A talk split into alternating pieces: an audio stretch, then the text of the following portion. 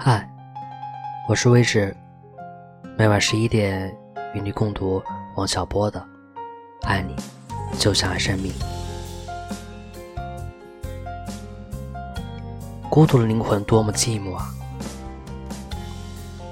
银河，你好，你的来信收到了。我想我现在了解你了，你有一个很完美的灵魂，真像一个令人神往的锦标。对比之下，我的灵魂显得有点黑暗。我来回答你的问题吧。你已经知道我对你的爱有点自私，真的。哪一个人得到一颗明珠不希望它永远归己所有了？我也是。我很知道你的爱情有多么美好，只是人们很少能找得到啊。我又怎能情愿失去它呢？可是我有一个最高的准则，这也是我的秘密，我从来也不把它告诉人。就是，人是轻易不能知道自己的，因为人的感官全是向外的。比方说，人能看见别人，却不能看见自己。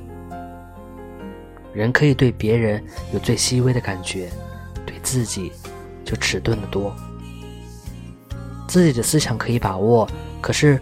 产生自己思想的源泉，谁能把握呢？有人可以写出极美好的小说和音乐，可是他自己何以能够写这些东西的直接原因却说不出来。人无论伟大还是卑贱，对于自己就是最神威的自己，却不十分了然。这个自我在很多人身上都沉默了。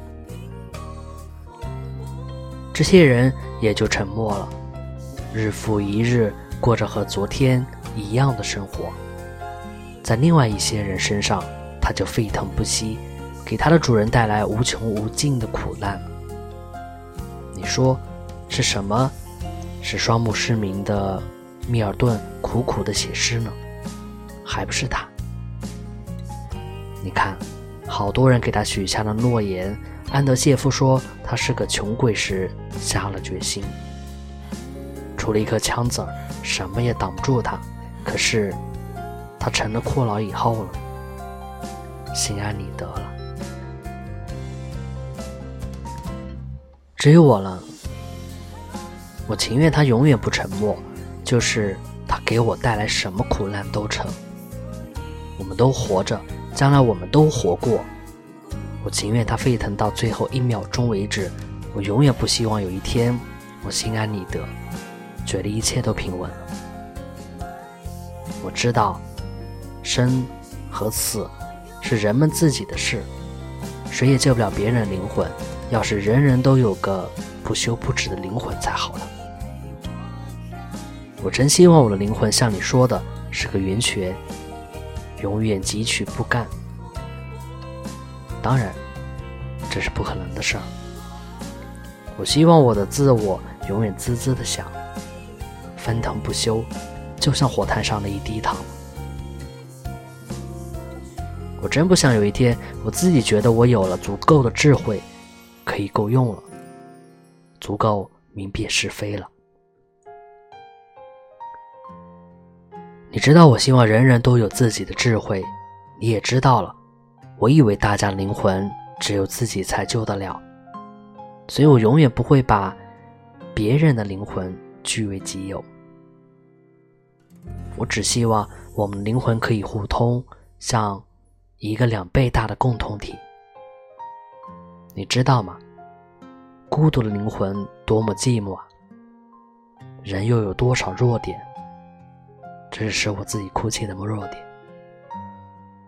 一个像你这样的灵魂，可以给人多么大的助力，给人多少温暖啊！